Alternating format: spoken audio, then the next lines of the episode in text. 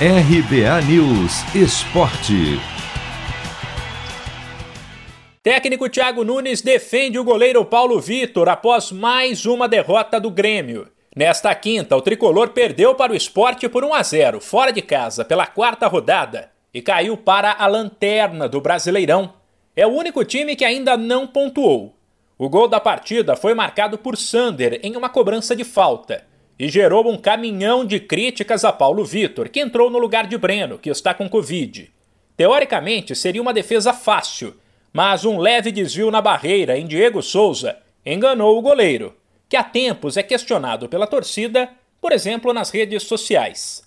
Perguntado sobre a suposta falha de Paulo Vitor, Thiago Nunes defendeu o jogador e criticou o hábito de, no futebol, se procurar culpado para tudo. Uma questão que eu sou extremamente contrário é o tal do cancelamento, já que você falasse em, em, redes sociais, o cancelamento das pessoas, coisa que acontece com muita frequência hoje, sabe? O Paulo Vitor é um goleiro experiente, que já tem uma rodagem de Flamengo, de grandes clubes, foi contratado num momento importante do Grêmio, teve boas atuações, oscilou, tem momentos que não foi bem mesmo, mas merece respeito, sabe? Respeito principalmente.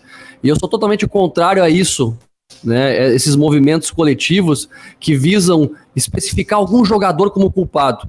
Eu discordo plenamente de você, porque o desvio no Diego Souza tira totalmente a referência do, do Paulo em relação à bola, uma bola muito próxima da área. Ele pode ter falhado em outros lances, mas nesse lance ele não falhou. Vale destacar que a troca no gol foi a única feita por Thiago Nunes, que de resto repetiu a escalação do duelo do fim de semana com o Atlético Paranaense mesmo com o momento ruim da equipe que não consegue vencer, apesar de até ter feito um bom segundo tempo contra o esporte.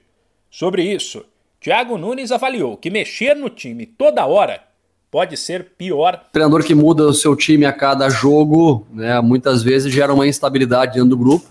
Existem mudanças que são necessárias acontecerem, né, como foi o próprio caso da entrada do Paulo Vitor, porque o Breno acusou positivo para a Covid-19, então Uh, entrou o Paulo, um retorno né, de jogador que, que já está acostumado a jogar, mais experiente.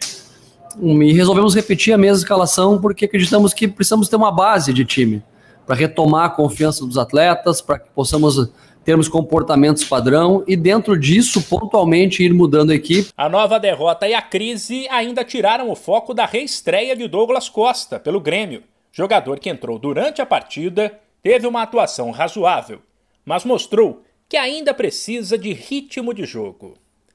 De São Paulo, Humberto Ferretti.